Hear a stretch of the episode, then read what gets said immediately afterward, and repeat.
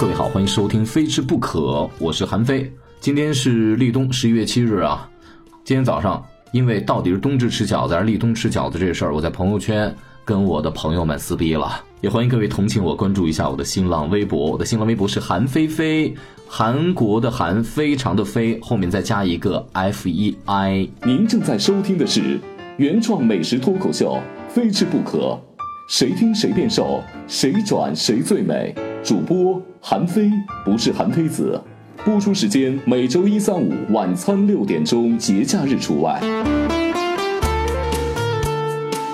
今天是立冬，从昨天开始呢，我朋友圈的很多朋友呢已经开始在晒他们吃饺子了，我就特别的好奇，不是说冬至饺子夏至面吗？按道理说是冬至吃饺子，而并非立冬吃饺子。于是我在我的朋友圈就发了这么一条：狐朋狗友们，我的问题是立冬为啥要吃饺子呢？很快。大面积的留言，大概那么五六十条吧，然后就轰炸式的过来。这里面呢有美食圈的朋友，也有这个一些个美食节目的导演，也有个养生的专家、文化学者、民俗专家等等等等等等。于是我在朋友圈就跟他们开始撕逼了。于是我今天就要认真的研究一下关于饺子的话题。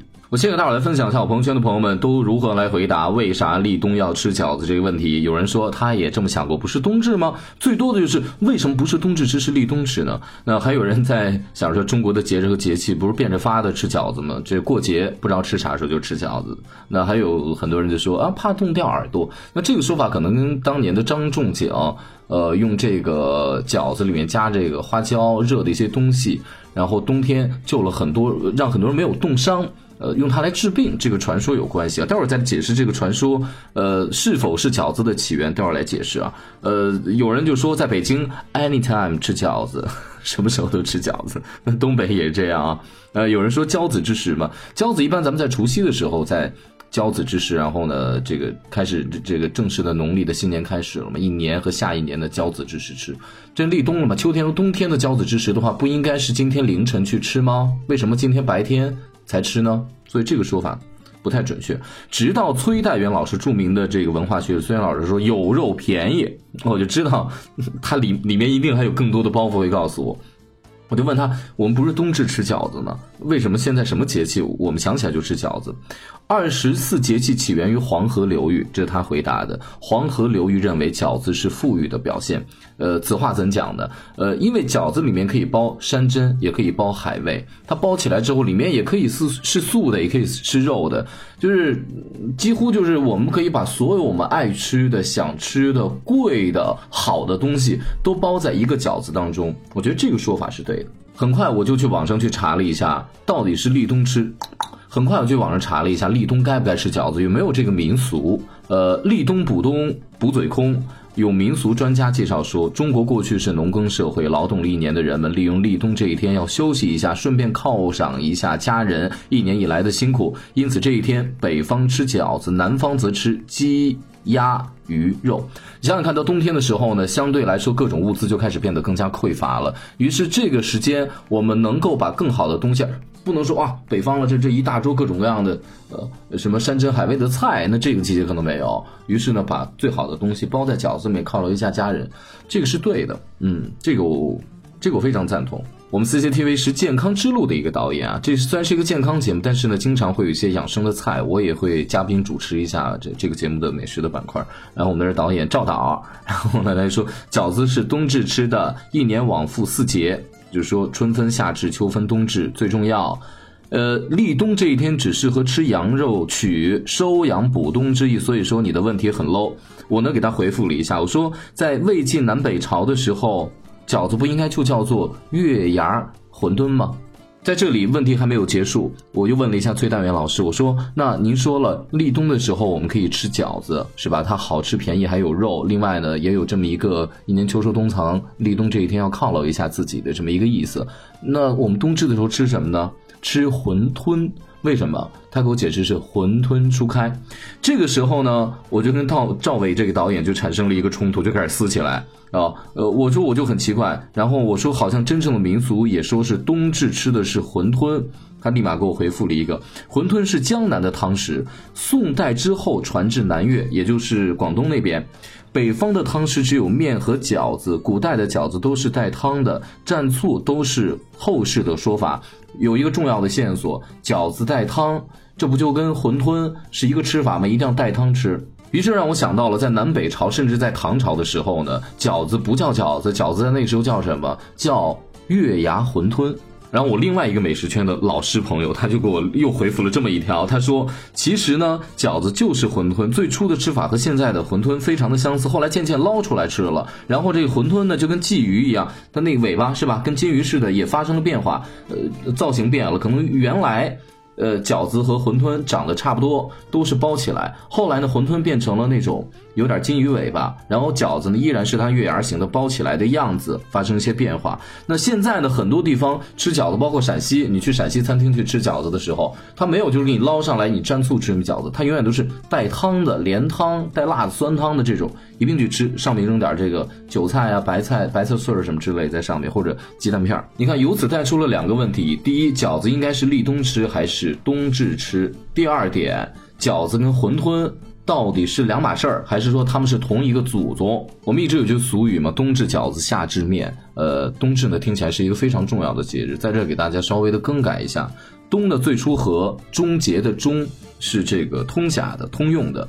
按照这个阴阳思想呢，这一天呢其实是一年的结束了。所以说立冬呢也有一个叫法叫做冬节，代表这一年已经过完了，寓意寓意着这个马上要开始新的一年春节。它是一个非常重要的节日，我们不要去说哦，立冬只是冬天的一个开始。再往前倒一倒，农耕社会到了冬天之后，秋收了，粮食进了仓库，所有的动物呢都往地下钻去冬眠了。而人呢，也这个时候该收一收。我们这个时候呢，已经不用出去劳作了，而是应该享受我这一年秋收之后奋斗了一年之后我的劳动成果。所以说，立冬这一天开始是人们正式享受的开始，也更像是逐渐进入到一种过年的状态当中。所以今天我在这儿，我必须给大伙儿把饺子这事儿给他弄明白了。呃，我认真查了一下资料，然后在百度上我也搜集了一些。呃，度娘是这么写：娇子呢又名娇儿，这个大伙都知道啊。呃，它是源于中原嘛，河南那边，距今一千八百多年历史了。呃，我们有句话叫做“舒服不如倒着，好吃不如饺子”。呃，足见咱们中国人。呃，你看，其实它起源于中原，但是你看，在东北，甚至于一些南方地区，也逐渐的有饺子了。然后呢，我们这这对这个饺子面食的一个喜爱。呃呃，有一种说法说这个饺子呀是东汉人，他是一个名医叫张仲景，说他发明的。那最早这个饺子是用来药用的，为什么呢？因为冬天的很多人会冻伤，或者说得一些风寒的一些病。然后呢，他用这个面皮儿包上了一些驱寒的药材，然后里面包括一些羊肉，比如热性的羊肉，然后加一些胡椒等等等等等，然后呢，避免大伙这个吃完了之后呢，冻耳朵或者身体别的地方被冻伤。哎，从中医的这个角度，热性东西让人嗯难以冻伤，这个东西好像说法是对的，没有问题。这个时候我们就认真的科学再捋一捋，从时间和朝代上的推演啊。饺子起源到现在有文献记载，大概一千八百多年，不到汉代。呃，那能够记载到最早的，应该就是汉代的张仲景，他当时用饺子给大伙治病。但是张仲景是否是饺子的发明人，我们现在真的不能确定。也许是当时已经有了饺子这么一个产物了，他恰好把药材包在里面，又能裹上肉，能裹上药材，让大家比较容易下咽，替代了熬药的这种方式，然后广为流传了。因为这个故事流传比较广，于是人们就记住了哦。张仲景这个名医啊，是个圣医，他发明了饺子。呃，但是从起源上，好像呃能记载的是，实际上是最早的。你看，接下来有明确记载的，在三国时期呢，魏国有一个人叫做张一，他写了一本书叫做《广雅》，它里面记载了有一种月牙形的呃馄饨，其实呢就是饺子的呃原型，或者说和饺子这个类型基本上差不多。到了南北朝的时候，我们再反证一下。南北朝有文献记载说，馄饨形如偃月，天下通史。而这个偃月呢，其实就和这个饺子咱们这个半月形状长得差不多。所以这反复能印证了是什么？就是月牙馄饨，它就是饺子。咱们现在北方人常吃的这种饺子样子，在什么时候正式定型的呢？基本上到了唐代。那唐代呢，饺子馅儿变多了，另外饺子的形状几乎和咱们现在吃的差不多，而且呢是已经捞出来放在盘里，单个儿单个儿吃了。当然现在呢，在陕西，我们经常吃饺子，除了单捞出来，我们特别喜欢吃的就是连汤带水一起吃，这个似乎和现在馄饨的这个吃法差不多，在汤里。宋代改朝换代了，宋代呢这个饺子呢说法稍微有点变，但是这个美食没有断代，它的吃法呢也差不多。呃，这个完全可以理解。你比如说，呃，这个从唐朝一夜之间，明天好变成了宋朝了，那人们不可能说，那我这吃的也变成宋朝吃的，不是？那人们吃的依然是吃的，只不过是所有的这个各种呃官方的叫法，然后呢得改朝换代，跟着它一一起革新。在宋在宋代孟元老的《东京梦华录》当中。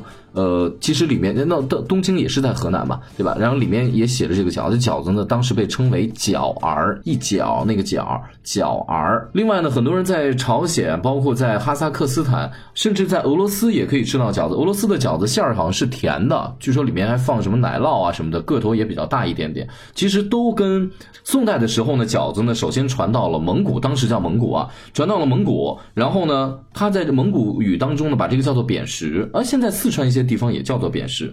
后来呢，这个蒙古帝国呢，它开始征伐了，然后呢，开始往欧洲一些各个地方，这这开始跟着这个征伐的脚步一起出去了。于是这饺子也出现在很多地方，比如说俄罗斯，出现在了哈萨克斯坦、朝鲜等等等等。然后呢，味道和它的这个做法里面的馅儿有一些不同，但是基本的形态是差不多的。其实都是源于咱们从宋代开始遍地开花带出去。后来蒙古国一路征战，带到了世界各地。那至于咱们春节说吃饺子讲究一个交子之时，这个习俗到什么时候有的？这是比较近了，在清朝，在清朝的时候，饺子一般就在年三十的晚上，呃，子时之前，也就是现在晚上的二十三点要包好，然后带到半夜子时我们再吃。这时候也象征着新的一年农历的正月初一正式开始了。然后交子之时，我们吃饺子迎接新的一年。所以说，这基本上今天解决了两个问题。第一个，立冬吃饺子这个事儿习俗是真的。呃，第二点呢，饺子跟馄饨，他们俩真的不是完完全全没干系的两样美食，他们俩是一个祖宗，只是后来南北各地开花，然后不同的形态呈现出来。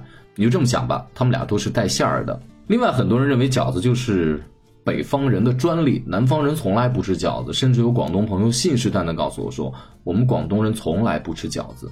呃，广东是南粤嘛，够难吧？我我可以非常肯定的告诉大家，在广东。